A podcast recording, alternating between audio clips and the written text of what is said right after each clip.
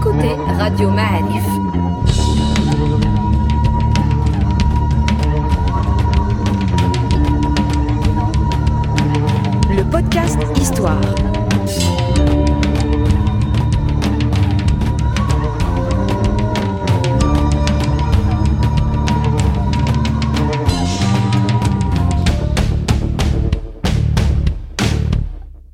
La saison 3 du podcast Histoire vous est offerte avec le soutien de Maroc Télécom. Bienvenue les amis dans un nouveau podcast Histoire de Radio Ma'alif. Nous sommes noblement installés chez notre euh, historien Mustafa Kadili. Salut Mustafa. Bonjour. Comment ça va? Bienvenue, ça va? Bah, Ça fait plaisir de- d'y retrouver de nouveau. hein. Ça fait longtemps. Eh ben écoute, euh, on est très content aussi de te voir et nous avons euh, besoin de tes lumières concernant. Alors on va, on va se promener dans, dans un Maroc ou un Maghreb ou une Mauritanie ou une Numidie pré pré-islamique et même pré pré-chrétienne hein, puisqu'on est avant Jésus-Christ Oui. et on va s'intéresser à Massinissa. Qui est cet homme, s'il te plaît? Roi parmi les rois. Massin, paraît-il, le- leur seigneur. Il était du côté de ce qu'on appelle la Numidie, c'est-à-dire à cheval entre l'actuelle Tunisie et l'est de l'Algérie.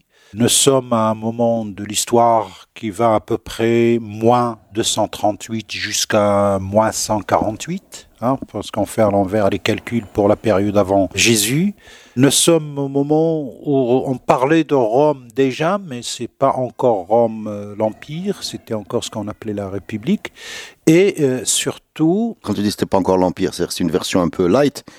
C'est pas l'Empire romain, enfin, c'est-à-dire qu'il est, il est moins puissant que celui qu'on va avoir avec euh, il est César et compagnie. Justement, il est moins puissant et il commence à sentir sa puissance puisqu'il rentre en compétition avec Carthage. Alors Carthage, une sorte d'empire commercial, pour ne pas dire un empire politique. Carthage, c'est euh, un ensemble de comptoirs de commerce installés partout dans la Méditerranée, euh, en Espagne, euh, dans l'actuel Maroc, Algérie, plus à l'est, en Sicile, en, en Italie, une sorte d'empire commercial parce que quand on parle de Carthage, on ne parle pas d'un État qui a conquis du monde avec des armées, mais surtout un État qui a conquis le monde par le commerce et les échanges du produit. Tu en parles presque comme une société privée, Carthage. Oui, c'est un peu... On a un réseau de distribution. puisque c'était la ville de Carthage d'ailleurs qui était la capitale, et puis il crée même une succursale en Espagne qui s'appelle toujours Cartagena. Ça nous a donné notre euh, Cartagena en Darija, un peu le bout du monde. C'est pour ça que je- parle d'un empire de type commercial, c'est-à-dire des comptoirs commerciaux installés dans les ports pour l'échange des produits, et eux, ils faisaient le commerce de ces produits d'une partie à une autre.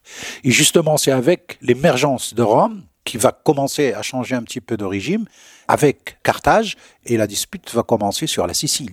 C'est là qu'on commence Donc la dispute entre Rome et Carthage, les, Carth- guerres, les guerres puniques, c'est ça les guerres puniques, absolument. Il y en a eu trois, puis, euh, la première, la seconde, la troisième, à des différents euh, moments de l'histoire. Et c'est la Sicile qui était l'origine du problème entre les deux empires, euh, si j'ose dire, un de type commercial et un de type euh, politique qui commence à, à s'installer par la force et la création de ce qu'on appelle les légions. On est encore loin du temps de Jules euh, César, justement en cette période euh, que le régime politique de Rome va changer et on va passer, on va commencer à parler euh, en termes d'empire, puisqu'il va essayer même de conquérir l'Égypte au temps de Cléopâtre, par la force, par les armées. C'est une c'est une autre histoire.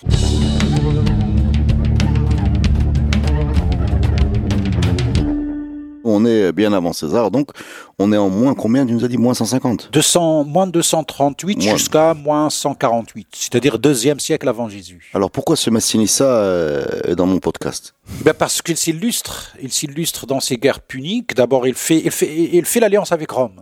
Ça pourrait paraître un peu étonnant, mais euh, je veux dire certainement, comme d'habitude dans les analyses, on regarde en termes d'intérêt sur euh, ses intérêts à lui euh, pour pouvoir euh, grignoter sur euh, sur Carthage, qui était à côté de lui, qui était une puissance commerciale, qui avait beaucoup d'argent. Il y a une vie intellectuelle, il y a une vie euh, urbaine. Il y a de la création, il y a de la pensée, il y a de la religion, énormément. De religion partagée hein, par tous les habitants de Carthage. Et euh, Mais quelle est cette, quelle est cette religion? Elle ben, est, c'est des c'est polythéismes. un polythéisme type un peu grec ou comment ça marche? C'est mélangé. C'est mélangé. La- la- L'icône la plus connue, c'est la déesse euh, Tanit, euh, paraît-il, euh, qu'on trouve encore aujourd'hui euh, chez nous symbolisé dans ce qu'on appelle l'khlala, le tazarzit, c'est le truc avec lequel les femmes attachaient le rizar auparavant, cette espèce de triangle. La fibule. La fibule, exactement. C'est, paraît-il. Quel est le rapport entre la déesse et la fibule? Eh bien, paraît-il, c'est la représentation de la déesse et dans la fébule, puisque cette déesse Tanit était la déesse euh, par excellence de Carthage qui était vénérée et qui était une, paraît-il, un symbole de la fécondité. C'est pour ça que, paraît-il aussi, on trouve que les femmes chez nous sont restées attachées à ce symbole qu'elles utilisent pour attacher leur isard euh, avant l'apparition de la jellaba et tous les trucs euh, un peu modernes. Alors attends, revenons à nos moutons. Massinissa, donc il évolue plutôt vers l'Algérie, la Tunisie aujourd'hui, juste pour utiliser Oui, l'ouest de la Tunisie, l'est de l'Algérie, ce qu'on appelait la, Numidie. Donc vers Constantine. Euh, oui. Oui, oui, Constantine, Kef, euh, et ce qu'on appelle l'Afrique. Et pour rappel, on a l'Égypte, c'est un terme très ancien. On a la Libye, le pays des Libyens, c'est le terme, l'un des termes qu'on utilise pour les, les populations à l'ouest de l'Égypte à l'époque. On a l'Afrique, Mhm. c'est-à-dire la Tunisie aujourd'hui. On a la, Numidie, qui correspond un peu à l'Algérie, à l'Algérie, et on a la, Mauritanie. Voilà. Mais ça, c'est des termes romains, ça Non, non, c'est des noms locaux. C'est des noms locaux repris par les, Romains. Parce que pour la Mauritanie, Tamourt Nouatan, Hein, c'est, paraît-il, euh, le pays du couchon parce qu'on a Mauritania, Morakouch. C'est un mot le pays. C'est un terme qu'on utilise encore aujourd'hui pour désigner l'appartenance ou avoir la part. Et la Numidie, paraît-il, ça nous a donné les nomades, c'est-à-dire le pays des nomades. L'Afri ou l'Africa, paraît-il, ça a référence à Ifri, les grottes, parce que il y en a encore euh, juste à côté de la ville de Tunis des traces très anciennes qu'ils appellent l'Hwanet, c'est des espèces de grottes euh, aménagées. On peut visiter ça. En euh, aménagées dans la roche, mais ils sont pas naturels, hein, ils sont aménagés. Donc c'est des termes locaux. C'est des termes locaux. Si je peux apporter ma petite contribution à ce podcast, l'Égypte a donné les gypsies. Le, terme anglais pour euh, anglophone pour désigner les les, tziganes. Les tziganes, oui, les, nomades. Euh, les manouches, les, nomades d'Europe. et ils estimaient qu'ils venaient d'Égypte. Bon, bref, oui. je te laisse l'analyse historique. Je ne sais pas si tu peux. Non. en tout cas, on est en, dehors du sujet, mais c'était juste parce qu'on était parti sur. Non, non, euh, c'est bien parce qu'on a toujours cette, cette histoire de racines. C'est pour ça que le terme barbare vient à un moment donné pour désigner ceux qui étaient derrière la frontière de la Mauritanie, de la Numidie, de l'Afrique et de la Libye, c'est-à-dire du Lims ou la côte. Les barbares, c'est ceux qui habitent de l'autre côté. Qui sont-ils? C'est encore, on a d'autres noms, comme pour les habitants du Sahara, euh, les Gitules ou les Garamantes. Alors les Gitules, paraît-il, ça nous a donné les Igouzoun ou les Gzoula, hein, c'est une déformation phonétique, euh, paraît-il. Les Garamantes, ça nous a donné les Igouremen, les Marabouts les Garamantes, c'est un peu les lieux d'origine des. c'est le contraire. En fait, est-ce que c'est les Gétules qui, enfin, quel mot a précédé l'autre? Faut pas oublier que quand l'écriture se faisait en, punique ou en latin, il subissait l'altération ou bien la modification phonétique. C'est comme ce qui nous arrive maintenant pour écrire quelque chose. Par exemple, en tamazert, quand on écrit en, arabe ou même à l'époque coloniale, quand ils écrivaient euh, en français, soit ils écorchaient le terme, soit ils le déformaient phonétiquement. Hmm. Euh, on a, j'ai l'exemple en tête rapidement, comme ça, le Mokhtar ceci pour Ergen il va presque créer un néologisme et il va l'appeler en arabe al-herjan. Alors bon, qu'est-ce que ça pourrait signifier le mot herjan dans la langue arabe? Mais pour lui, dans son esprit, c'est une manière de... Il a retranscrit ce qu'il entendait. De, de, rapprocher, oui, mais des formes phonétiquement. Mais forcément, parce que toi en français, tu t'appelles Mustafa Kaderi. Oui, c'est une... Et, c'est loin, loin de ce qu'on entend si on le dit... C'est soit une altération, soit une déformation phonétique. C'est pour cela aussi, quand on lit, on lit quelque chose dans le texte en latin ou en arabe euh, qui a euh, une relation avec l'Afrique du Nord, c'est en soi une technique et une méthode d'essayer de deviner, de décoder le mot original. De, le mot originel. Euh, c'est pour cela aussi qu'on a du mal à comprendre la signification des noms de cette époque-là, des fois, parce que les sources qu'on a sont en latin. Parce que quand on lit Massinissa, Aderbal, Sifax et Bocus, oui. on est dans Astérix. oui, ça, ça, sonne pas à nos oreilles aujourd'hui. Non, on voit pas, on voit pas très bien ce qui s'est passé pour, entre eux et nous. Enfin, on, ne se lit pas à eux en tout cas. Non, oui, euh, c'est normal. Pourtant, si on arrive à les déformer phonétiquement, parce que comme pour Kousseila qui devient Axel, ça peut avoir du sens. Ce n'est plus Koseil al-Kassoul, ça devient Axel, un prénom qu'on trouve encore pas le Kassoul, c'est les le petit. Kassoul. Où là- où là- où on est en train de parler de Massinissa. On va parler de son petit-fils Jugurta ou bien Jugurten, l'aîné, ou là le plus grand, ou là Sidhum, ou là le.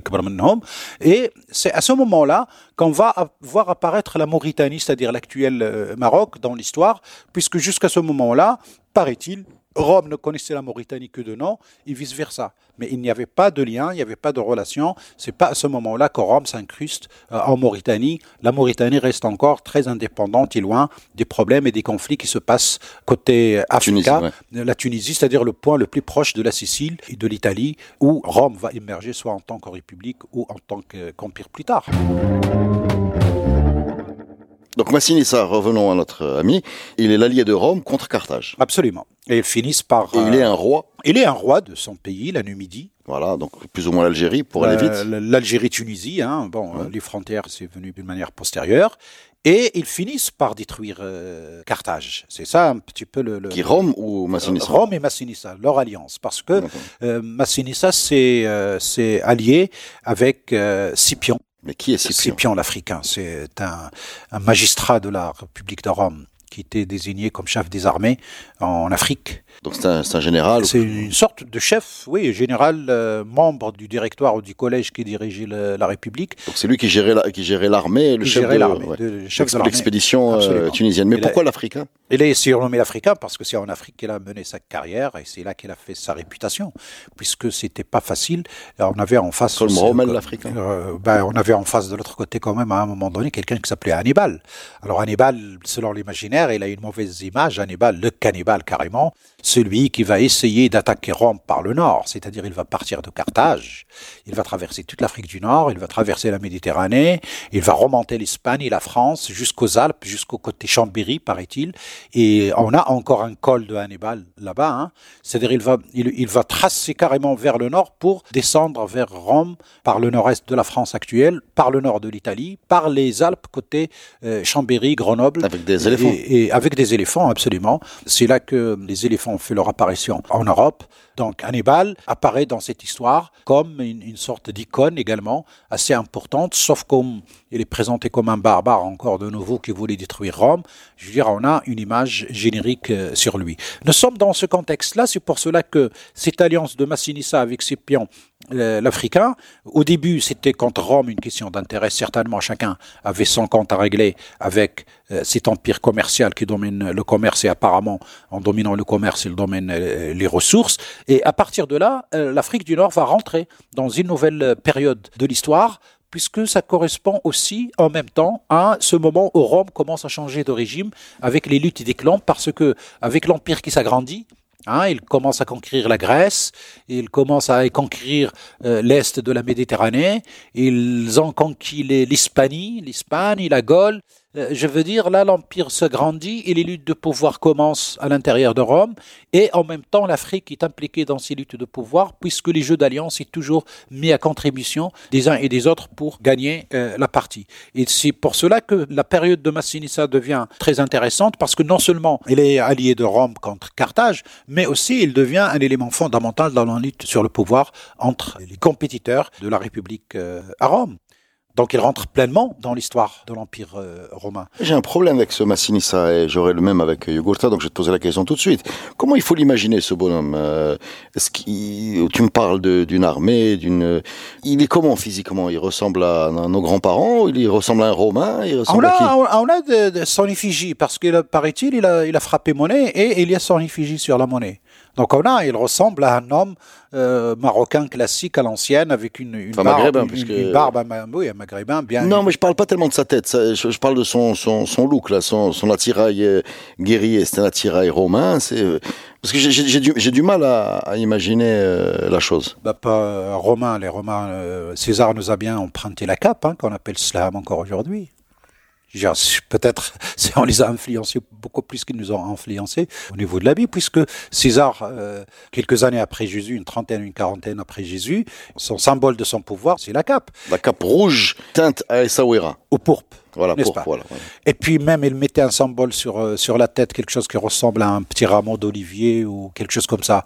Alors, on avait cette tradition, paraît-il, jusqu'aux années euh, récentes, c'est-à-dire jusqu'au temps colonial. Le shir de l'Qbila, quand on élisait chaque année, ou la- le, le shir des pâturages, etc., pour le reconnaître dans le souk, on lui mettait quelque chose sur l'arza, quelque chose qui ressemble, soit peut être un bouquet de menthe, comme un bouquet de persil, qu'on voit d'ailleurs encore quand il y a une fête, des femmes portaient un roseau avec plein de foulards et toujours en tête un bouquet de menthe ou un bouquet de persil. Ça se faisait pour les chefs de tribus désignés pour s'occuper d'un domaine donné, pour être reconnaissable dans le souk. Et ben, on leur mettait ça Ouais, mais dans. si, on te laisse continuer, dans- tu vas nous expliquer bientôt que c'est nous qui avons fait le Colisée ou le, ou le, le, le Panthéon. Rien n'est impossible, mais en tout cas, c'est des symboles de pouvoir qu'on trouve d'une manière iconographique dans les traces écrites et dans les images qu'on nous donne, en tout cas, ou sur les symboles de pouvoir. Et c'est des choses qui ont existé chez nous, puisqu'on en trouve trace, soit dans les écrits de l'époque coloniale qui en ont parlé, soit aussi dans les mémoires orales. Vous savez, dans le système tribal, quelle que soit la nature des régimes ou les dynasties qui se sont succédées, avoir un chef de, un amrar ou un shir des canalisations, un shir des pâturages, un shir de guerre, un chir des vergers d'El pour la récolte par exemple de zitoun ou etc. Ça a toujours été quelque chose de systématiquement de moi-même gouvernement, tu veux dire. gouvernement. Oui, moi-même j'ai trouvé les gardiens d'Ijnan de zitoun avant la récolte, juste avant la récolte, on les appelait les mzurfa, les gens de la loi.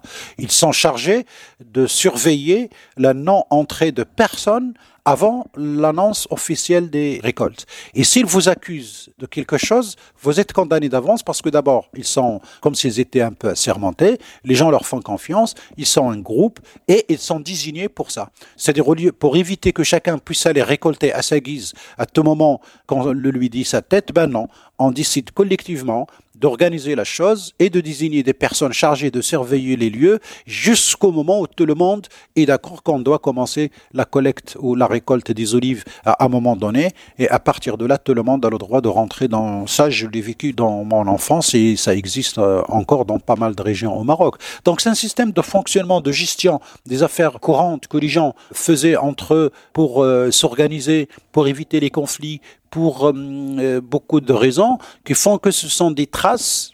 C'est pour ça d'ailleurs que, en, parlant toujours de ces histoires de Rome, les Français, les Espagnols, les Italiens ont essayé à tout prix de justifier un petit peu beaucoup de choses sur euh, l'État, ce qu'ils appelaient les Berbères d'Afrique du Nord, sans rester dans l'État où Rome les avait laissés, c'est-à-dire avec un ensemble de pratiques que apparemment existaient dans les textes anciens et qui sont toujours dans la vie quotidienne. Or, ce sont des pratiques de la gouvernance, de la gouvernance locale, de la gouvernance au quotidien, de l'organisation des groupes. Il n'y a rien d'extraordinaire. C'est avec l'émergence de l'État moderne et le monopole de la violence légitime, comme on dit, que les choses commencent à changer. Mais l'un n'empêche pas l'autre parce que jusqu'à aujourd'hui, on a les chirs des Agdal.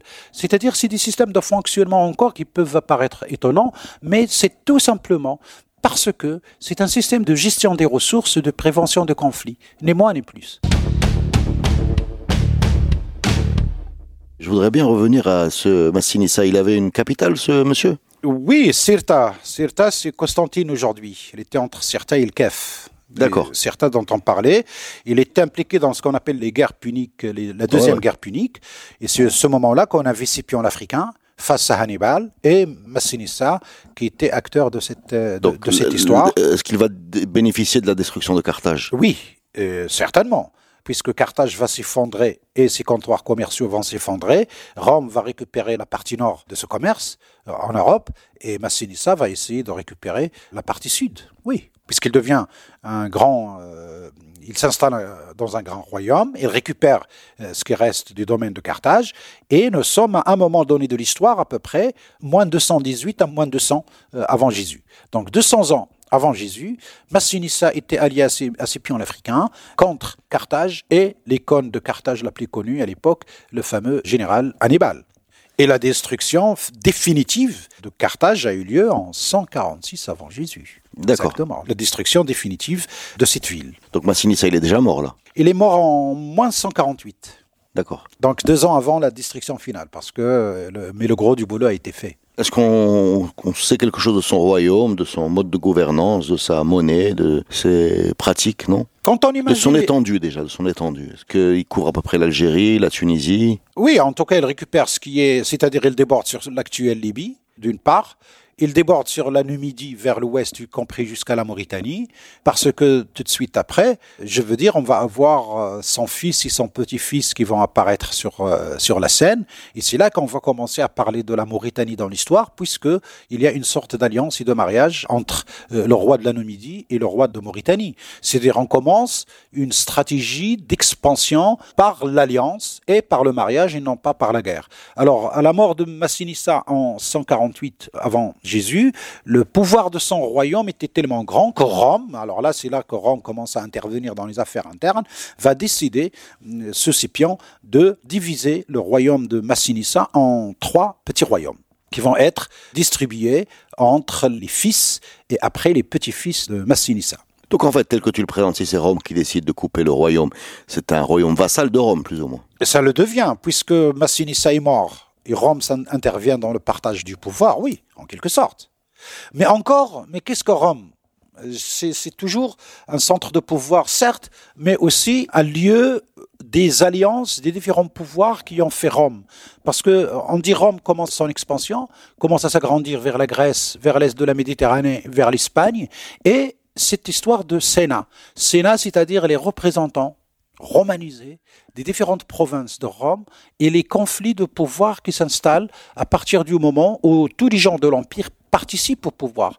Donc les gens de la Numidie participaient au pouvoir. C'est-à-dire que. Massinissa, concrètement, il, va au Sénat de Rome euh, dire ce qu'il pense, c'est ce que tu nous dis Euh, oui, d'ailleurs, je ne sais plus qui avait dit, euh, c'est Jugurtha, je crois, ou Massinissa, qui avait dit que Rome était à vendre à un moment donné, carrément. Il avait, il avait le jeu politique entre les mains, puisqu'il y a d'abord le système de corruption aussi, des sénateurs. Hein. Il y a le système des manœuvres, les basses manœuvres et les bonnes euh, manœuvres. Euh, C'est-à-dire, on agissait sur le centre du pouvoir à travers les différentes provinces qui constituaient cet empire naissant qu'on appelle celui de Rome. D'accord. Alors re- revenons donc à, à la partition de- du royaume de Massinissa. Euh, ça donne quoi à sa mort? Eh ben, c'est là que va apparaître Jugurtha. Jugurtha, paraît-il, ou Jugurthen, c'est un enfant adoptif. Il va livrer bataille à ses concurrents. Alors, ses concurrents, c'était ses frères ou ses demi-frères ou ses cousins. On va voir le nom. On a d'abord euh, Adrbal. Hein, ça te dit quelque chose, Adrbal Adrbala, c'est ça va ça, Aziz oui, pourquoi pas. Mais en tout cas, Adrbal, comme son nom l'indique, je veux dire Drbala, le terme n'est pas étrange. Avec euh, Adrbal, on avait euh, son frère Hampsial. Hampsial. Alors là, euh, Hampsial, pour le décoder, je ne suis pas capable, puisque la phonétique, elle est un peu euh, altérée. Mais pour les spécialistes, certainement, en retrouvant la racine en trois lettres du mot, ils peuvent nous donner euh, le sens. Et c'est là que Jugurtha va émerger, puisqu'il va battre les deux, et il va même faire une alliance avec le roi de Mauritanie qu'on appelait Bocchus, ou bien euh, Iocus, Iocus, Icus, Hayid, tout simplement, premier, qui a régné en Mauritanie entre moins 111 et moins 105. Euh, nous sommes pratiquement à un siècle à la veille de Jésus, de début d'une nouvelle euh, histoire, et d'abord l'émergence de l'Empire romain et l'émergence de la chrétienté en, en Afrique du Nord. Pour rappel, jusqu'à ce moment-là, jusqu'à la période, c'est-à-dire un siècle avant euh, Jésus, entre Rome et la Mauritanie, il n'y avait pas beaucoup de relations. Par contre, il y avait beaucoup de relations entre Carthage et la Mauritanie par le système des comptoirs commerciaux installés à peu près entre euh, Tanja et l'actuel euh, Qnetra, voire jusqu'à Des euh, comptoirs Sla. carthaginois. Des comptoirs carthaginois jusqu'à même euh, Souera. Justement, Carthage connaissait la Mauritanie, mais Rome, il n'y avait pas de relation directe ou indirecte. Il n'y avait ni commerce, paraît-il, encore moins de guerre, d'alliance ou de conflit avec la Mauritanie. Ça, ça va venir beaucoup plus tard, à partir de la période de César, c'est-à-dire vers 30-40 après euh, Jésus.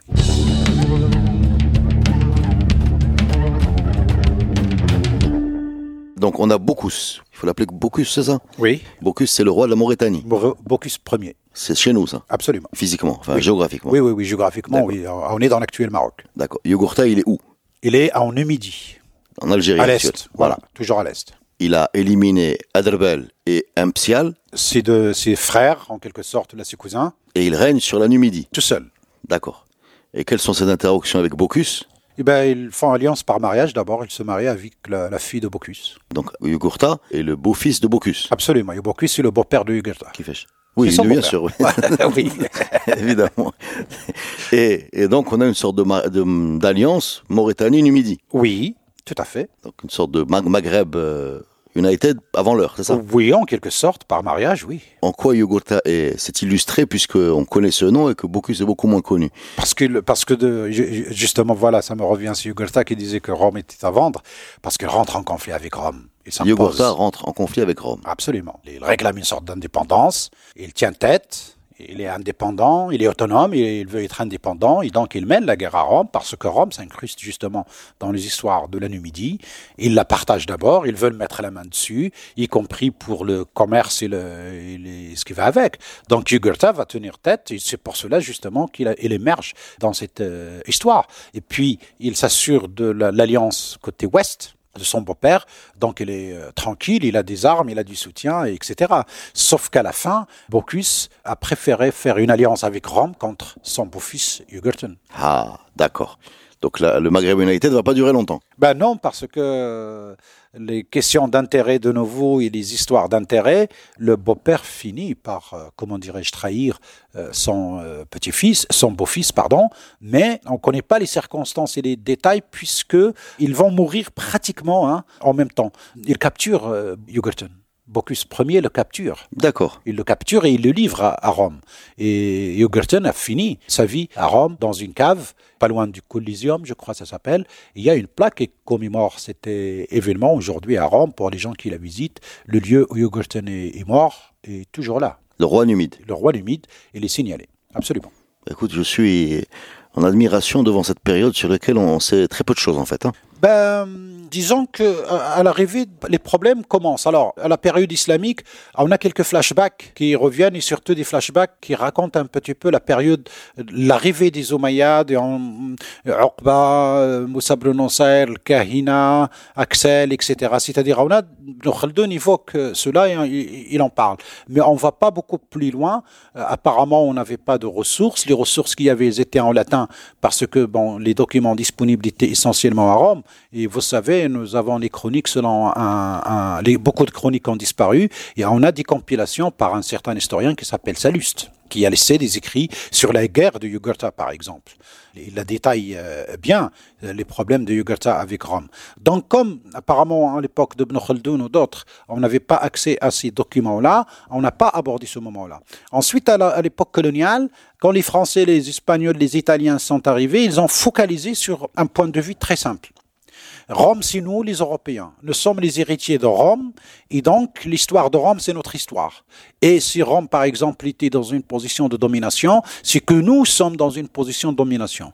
Pourquoi, à mon avis, se considérer comme des héritiers de cette Rome? Parce que Rome est la capitale de la chrétienté, comme ils sont toujours chrétiens, et ben les héritiers de la chrétienté et de Rome la chrétienne et de Rome la païenne sont les Européens d'une manière directe ou indirecte, y compris ce qu'on appelle s'approprier l'héritage gréco-romain, comme on dit dans un vocabulaire en Europe, mais tout est relatif. À mon avis, c'est pas euh, comme ça que les choses euh, se présentent. Mais nous sommes dans un moment colonial on a essayé de montrer quoi? Que nous, Européens, Espagnols, Italiens ou Français, nous sommes venus en Afrique du Nord juste récupérer notre héritage romain et continuer la récupération de notre hé- héritage romain qui nous a donné aussi les Lumières, la Renaissance, etc. C'est-à-dire il y a toute une gymnastique dans euh, ce domaine. C'est pour cela qu'en archéologie, on a essayé de montrer, de valoriser ce qu'on appelle les traces dites euh, romaines, alors que probablement ils sont de la trace de l'époque romane, puisque par exemple pour Volubilis qu'on nous présente comme un héritage romain, ce qui est archi faux, puisqu'à ce moment-là de ce roi Bocchus Ier, eh ben, il habitait Volubilis bien avant hum, la période de Juba II. C'est-à-dire Volubilis existait comme un lieu Oui, mais sous quelle forme? Un lieu urbain. Euh, certainement, il a été rénové, ou il a été agrandi, ou euh, j'en sais rien. Mais Ça, ça, ça correspond à la question que je te posais tout à l'heure sur la représentation visuelle. Parce que je suis désolé, depuis tout à l'heure, j'essaie de faire le lien entre tous ces gens-là et, et nous, et je n'y arrive pas. Dans quel sens? Dans le sens où pour moi, ce sont une autre catégorie d'individus qui ont disparu. C'est une époque, oui. Oui, non, non, mais car... non, je peux. Non, non, c'est c'est Il n'y a, pas de continuité. C'est plus profond que ça, exactement. Il n'y a pas de continuité. C'est-à-dire que la façon dont l'histoire nous est racontée commence, euh, c'est-à-dire que même en termes de phonétique, quand on te parle de, je sais pas moi, euh, ça commence avec les, les Almohades, les, enfin les, les Mérines, que je raconte, les Idrissides, les, les Almohades, les, les noms, les noms, tu les reconnais, tu les retrouves autour de toi. Les Youssef Mtachfin, tu vois bien que les gens s'appellent Youssef encore aujourd'hui. Euh, euh, les Pas, forcément Tachfin. pardon? Pas forcément entre vieux, mais pas Tachfin. Oui, oui, oui, non, d'accord, mais je parle des prénoms. Les prénoms, les Youssef, les Abdullah, les Mohamed, c'est nous. Les Mustafa, c'est toujours nous. Ces gens-là, on a l'impression que ce n'est pas nous. Euh, On a l'impression que c'est... Et c'est pour ça que je te posais la question sur la représentation visuelle de ces gens-là, y compris en termes, euh, euh, je ne veux pas dire esthétique ou cosmétique, mais plutôt de style vestimentaire. Ouais. Est-ce qu'ils ressemblent à, je repose la question, à nos grands-parents? euh, tu, parce que tout à l'heure tu as dit quelque chose rapidement, ça m'a ça, m- ça m'a marqué, même si j'ai pas pu relancer. Tu as dit la djellaba c'est quelque chose de moderne. Euh, mais pourquoi c'est moderne Ça date de quand la djellaba Jlaba, non, Jlaba ديال العيالات qui est moderne. hein C'est le Jlaba de l'عيالات. Alors, Il euh, date que des années 30-40, Jlaba de l'عيالات. Ça wacha- n'existait pas. alors très bien. نمشيو على باب- Jlaba de الرجال, oui. D'accord. Mais Jlaba, ce qu'on voit le modèle Donc aujourd'hui. صباح si ما سينيساش كان كيلبس je vais te la poser. qui- qui- qui- qui- On ne sait pas. qui- non, non, non, non. كيلبس- كيلبس- on on a des, des, des, des représentations iconographiques. كيلبس جلابه كيلبس سلام. D'accord. Donc il est un peu comme nos, nos, nos- nos- Oui, nos ancêtres qu'on a trouvés jusqu'aux années 60, 70. En quelle langue il parle Tamazirt. Quelle est son, sa vision du monde Il se voit comme quoi On ne sait pas. On ne peut pas le savoir, malheureusement, enfin, malheureusement, mais peut-être pour les spécialistes de l'époque, par les trouvailles, par les dessins, les mosaïques, les croyances. Je veux dire, il y a une vision du monde puisqu'il y avait des croyances qui sont une représentation du monde, justement. Et par ce système de croyances, la multiplicité des dieux, et on va y arriver d'ailleurs un peu plus tard, puisqu'on va avoir un roman de cette époque-là qui va nous donner une vision du monde de l'époque. Et avec ses personnages, ses dieux, ses mentalités, et figure-toi que des fois, paraît-il, en lisant le roman, pour moi, il n'y a pas beaucoup de choses qui ont changé, puisque l'humain est le même, est le même, la mentalité est le même.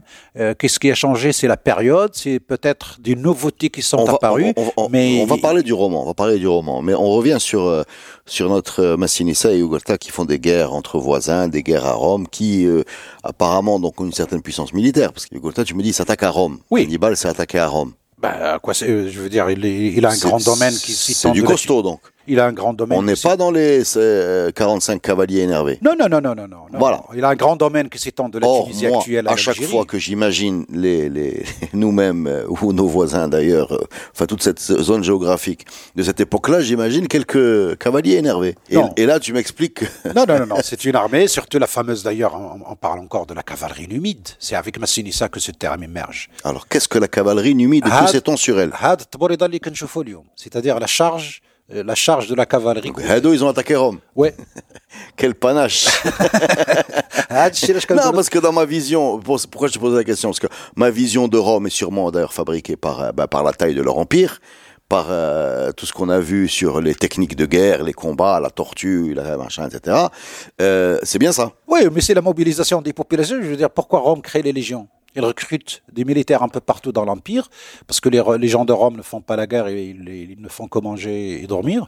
Et donc, Enfin, il, il- il constitue des armées par des mercenaires qu'on appelle les légionnaires, c'est-à-dire qu'on va recruter un peu partout. Même Massini, ça probablement va le faire. Il va recruter à droite et à gauche. Mais n'oublions pas qu'il a des populations euh, sous sa disposition, c'est-à-dire un ensemble de tribus cavalières. Hein? ils utilisent beaucoup la cavalerie. Et c'est à ce moment-là, d'ailleurs, avec... Oui, enfin, je- par- parenthèse, non, mais je précise aussi que Tboleda sans fusil, hein, puisqu'il n'y a pas de fusil. Oui. Donc on est parti au sabre. Oui, justement, Ah, alors, au, au- au corps à corps. Encore plus de panache. Absolument, au corps à corps. Je veux c'est à ce moment-là qu'apparaît cette fameuse la charge de la cavalerie numide, d'une phrase qu'on trouve, qu'on va retrouver jusqu'à la deuxième guerre mondiale. hein.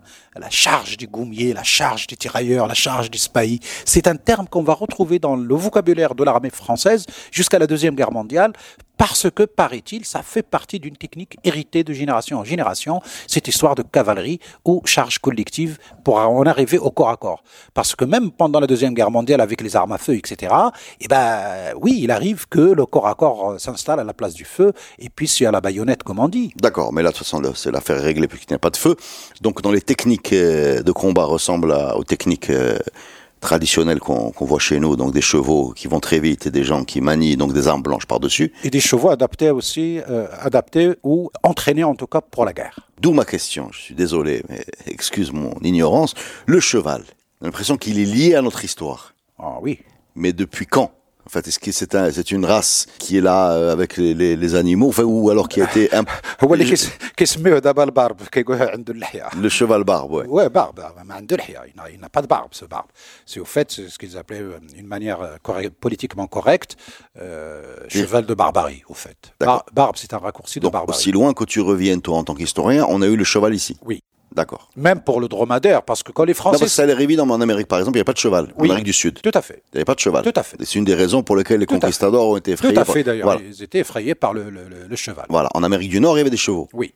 D'accord. Les, les, les cow-boys, etc., ils avaient des chevaux en Oui, face. mais paraît-il aussi pareil, hein, le cheval comme un animal dans les deux Amériques n'existait pas. C'est avec les conquistadors que cet animal euh, débarque là-bas. Paraît-il. Hein. Bon, paraît-il. laissons les conquistadors, on retourne chez nous. Nous, on l'avait le cheval. Oui, sauf que quand la- les Français arrivent à l'époque coloniale pour construire notre passé, je veux dire, ils nous ont inventé tout venait de l'extérieur. Même le dromadaire venait de l'extérieur, le cheval venait de l'extérieur, venait d'ailleurs, etc. C'est-à-dire, ils ont essayé de développer une théorie comme quoi euh, ici il y a que du courant d'air, il n'y a rien. Or, euh, je veux dire, merci les. Donc, il y avait des chevaux sauvages au Maroc. Euh, je ne sais pas quand est-ce depuis que l'homme a domestiqué. hein, on, on va revenir encore à Héroud. Depuis que l'homme a commencé à domestiquer ce qu'il a pu domestiquer, le cheval, la vache, le chien, euh, le chat, et j'en sais rien. Mais en tout cas, c'est un animal associé à l'histoire de l'Afrique du Nord, comme c'est le cas pour le, le dromadaire. Je veux dire, il n'y a rien de nouveau. Et malgré ce qu'on raconte, les traces là. C'est pour ça aussi que les dessins, les gravures rupestres, euh, les, pièces, l'archéologie euh, trouvée par le- le- les pièces trouvées par les archéologues, les éléments de mosaïque, les dessins, les représentations des dieux, et ben on voit toute une série d'animaux. Le cheval dans les gravures rupestres, à moins 4000 euh, avant Jésus-Christ, je veux dire, c'est attesté, il n'y a pas Donc, de problème. 4000, c'est bon, On le valide. En- je je oui. valide. Mais euh, je veux dire, quand on revient à cette histoire de l'humanité, mais qui a donné un qui commandant le cheval, hada, bon, il est barbe, zama de barbarie, alors qu'il a dit non, hein, il, a, il est Aourès, il est Aïs, etc. Je sais pas pourquoi nous, on continue à utiliser un vocabulaire européen euh, pour donner une barbe à un cheval qui n'en a pas et qui a sa propre particularité par rapport à l'anglo-normand de la Normandie ou de l'Angleterre ou le bardo, j'en sais rien, ou le cheval des Mongols, euh, etc. Euh, je veux dire par là que la manière avec laquelle l'époque coloniale a construit notre passé a complètement défiguré et le travail de certains historiens après les indépendances et encore du pain sur la planche pour les archéologues qui tranchent énormément de choses parce qu'ils trouvent, parce que c'est ça les éléments palpables de l'histoire, au-delà de ce que euh, n'importe qui pouvait euh, raconter pour des raisons idéologiques ou pour construire un passé imaginaire, euh, etc., etc., comme ce qu'ont fait les colonialistes à l'époque coloniale. Donc, il n'y a pas, je veux dire, ça pourrait nous surprendre aujourd'hui, mais je pense pas que la notion de surprise doit être un élément fondamental de notre histoire. C'est pas parce qu'on l'ignore, c'est pas parce qu'on nous l'a pas raconté comme il, il se doit, et c'est pas parce que le récit adopté après les indépendances dans les différents pays maghrébins, euh, Oh, en, reprenant un petit peu quelques fragments de certains spécialistes hein, qui étaient vraiment spécialistes euh, à l'époque euh, coloniale, dans une perspective colonialiste, que les choses se sont passées comme elles ont été racontées, loin de là.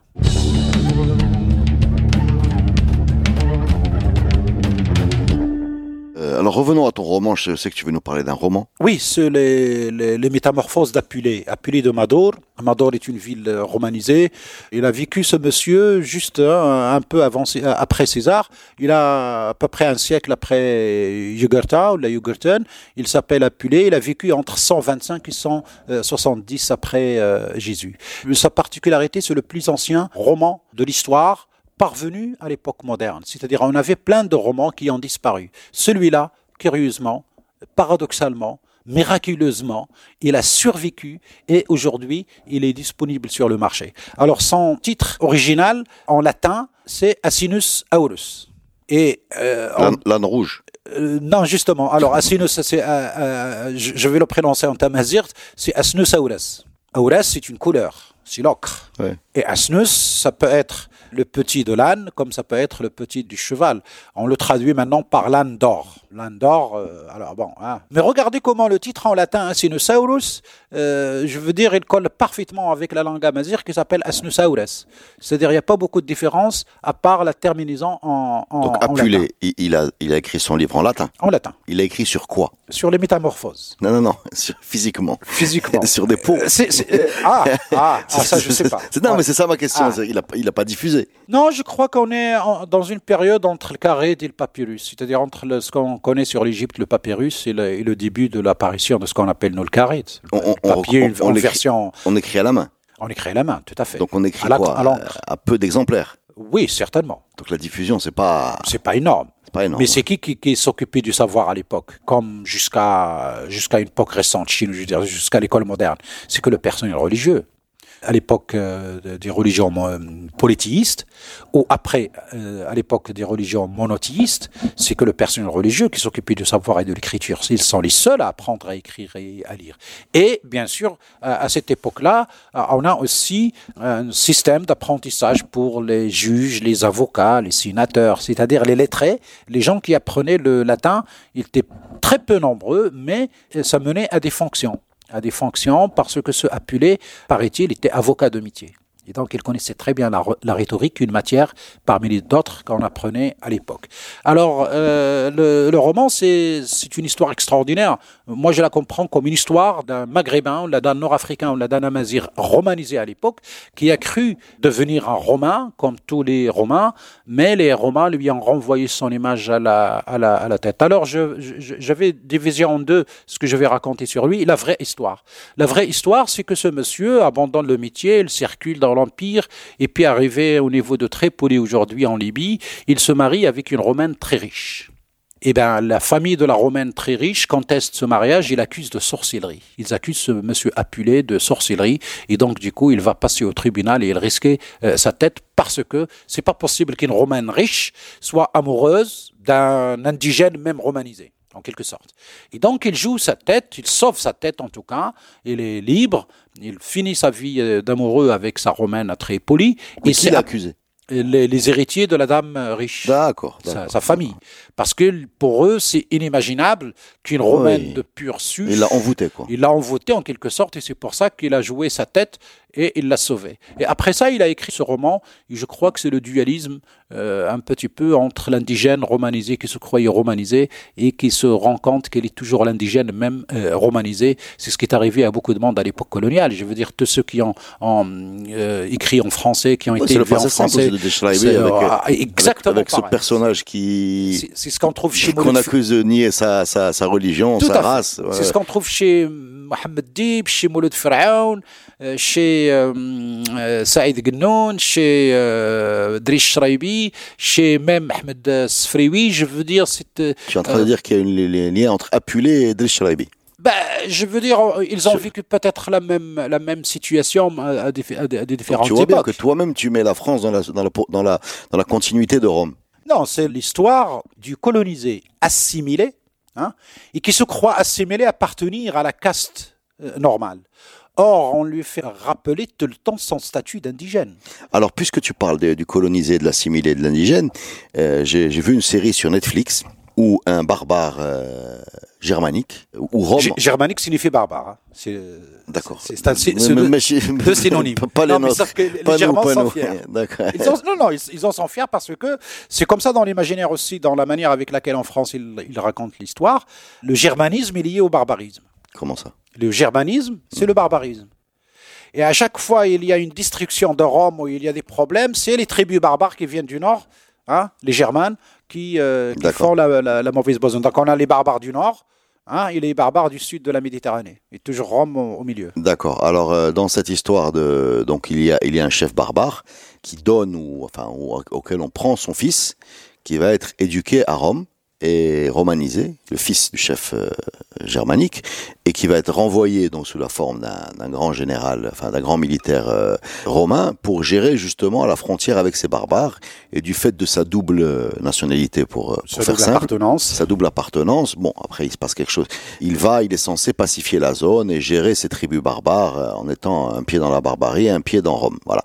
En fait, dans la série, il comprend qu'il sera jamais vraiment considéré comme romain, donc il retrouve sa patrie d'origine.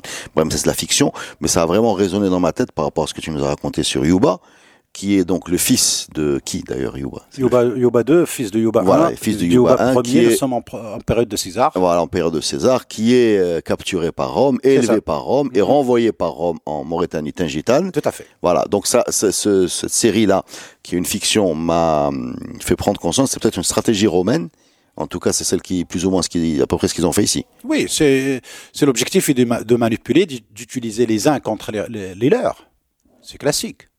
C'est ce qu'on appelle un peu les assimilés ou les assimilados de l'époque coloniale. C'est-à-dire, on prend les indigènes, on les élève un peu au niveau de la caste, les nationaux en quelque sorte, mais pour euh, maîtriser les leurs pour les utiliser contre les, les, leurs. Oui, bien sûr, dans l'intérêt de, l'Empire. Oui, c'est classique. Donc c'est la même histoire. En fait. Oui, oui, c'est classique, rien de nouveau, c'est pour cela que rien. sauf qu'ils ont fait une série et nous non.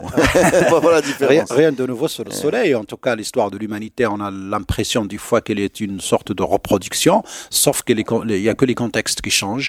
Et, justement, c'est à cause des contextes que les suites ne se ressemblent pas et les conclusions ne se ressemblent pas, ce qui est complètement normal. Euh, dans ce roman, notre Apulé euh, nous présente un personnage qui est amoureux de la magie, justement. Donc il se balade et il cherche à apprendre à devenir magicien à maîtriser les choses de la nature. Et euh, donc il arrive finalement, il trouve une dame avec son mari, sa servante, il s'installe chez eux, cette dame fait de la magie, et donc un soir, il était sur la terrasse avec, avec la servante, en kikiné avec elle, et il voit la dame rentrer dans une petite chambre sur la terrasse, et il en sort comme un oiseau est surpris. Il dit Mais c'est quoi? Il dit C'est madame qui va voir euh, son amant, il se transforme en oiseau le soir, et avant la tombée de la nuit, il revient, il devient la, femme normale. Et puis il dit J'aimerais bien euh, tester ce, truc. la servante qui lui dit c'est très facile, ça c'est le béaba de la magie, je, sais faire. Donc il le fait rentrer dans la pièce, il lui fait le mélange nécessaire pour devenir l'oiseau, sauf que je ne sais pas où il s'est trempé, au lieu de devenir un oiseau, il est devenu un âne. Un âne qui a gardé sa raison parce qu'il commence à lui parler. Il lui dit, tu me fais signer de la tête, est-ce que tu comprends? Il lui dit, oui. Je suis désolé, j'ai fait une erreur. Au lieu de devenir l'oiseau que tu as souhaité, tu es devenu un âne. C'est pas grave, c'est très simple. Juste le, temps que le, jour se lève, j'achète des roses, tu les manges et tu vas devenir l'homme que tu es. Est-ce que tu as compris? Oui, j'ai compris. Il, fait le signe de la, de la tête. Oui, mais maintenant, en attendant, tu vas à l'étable avec les animaux. Et donc, il le tire, il l'amène à l'étable où il y avait juste son, propre cheval, justement, qui l'amène. Et d'ailleurs, il raconte la scène dans le détail. Il dit Le cheval me voyant arriver, il, occupe la place de sans manger pour ne pas me laisser passer, le partager sans manger euh, avec lui. Bref, dans la nuit, les voleurs arrivent, ils volent la maison de la sorcière, qui est toujours un oiseau, il est parti quelque part, et ils volent les animaux, y compris l'âne. L'âne est volé et là, l'âne continue dans sa condition de l'âne. Et le matin, il nous raconte, parce que bon, hein, il va devenir l'homme qu'il était à la fin de son récit, c'est l'histoire d'un c'est un homme qui nous raconte son histoire euh, de l'âne qu'il était.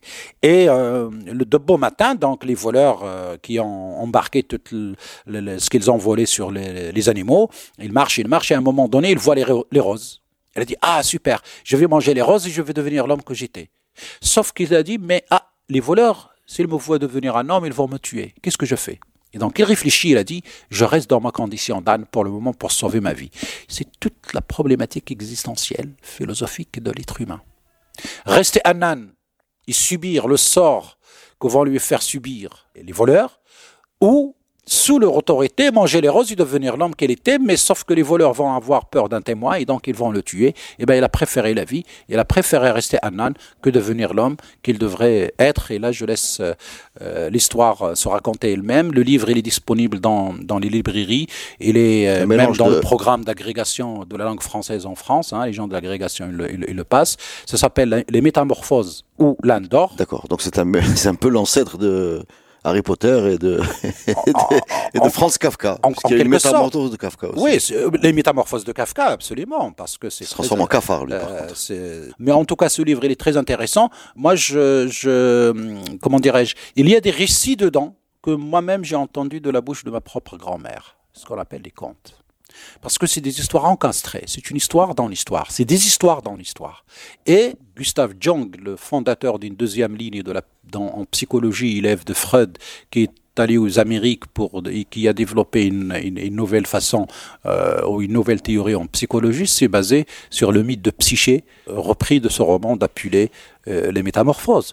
Or, le mythe de Psyché, la septième porte, euh, comme parlait Silbo la septième porte qu'il fallait pas ouvrir, ben c'est, il existe dans ce roman. Veiller le mort pour que les sorciers ne viennent pas faire toucher les aliments avec sa main, ça existe dans le roman. On en parle encore aujourd'hui sur les histoires de magie et de tout. Bien sûr, et ça crée beaucoup de problèmes dans les morgues, en certains, indélicats... euh, Il en parle dans le roman Apulé comme pratique à l'époque. C'est l'origine du mot veiller à mort qui existe encore dans toute l'Europe. Veiller à mort, c'est ne pas laisser quelqu'un tout seul avant d'être enterré. Il, il faut surtout pas le laisser tout seul. Donc il faut le veiller, il faut l'accompagner pendant la nuit précédente, par exemple, son décès, euh, son enterrement, pardon, c'est le décès en fin, en fin de journée. Je veux dire, il y a énormément et je crois que tout un chacun peut s'y reconnaître dans ce roman qui a euh, à peu près maintenant 20 siècles euh, d'âge, qui est toujours là, qui est considéré comme le plus ancien roman de l'Antiquité parvenu à la modernité. Et n'est pas le seul,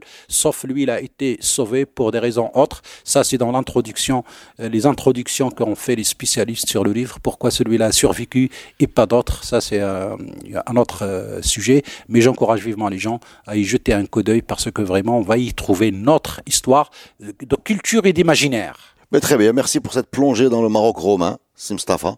Merci on a à eu, vous. On a eu tout le monde, hein. on a eu Massinissa, Yugurta, Scipion, Hannibal, Apulé, Bocus, Bocus 1, Bocus Bocus. 1, Bocus 2, Et on a eu Bocus 2, oui. euh, et Lan, Landor. Landor, Asnusauras. Asnusauras. Merci beaucoup. Merci.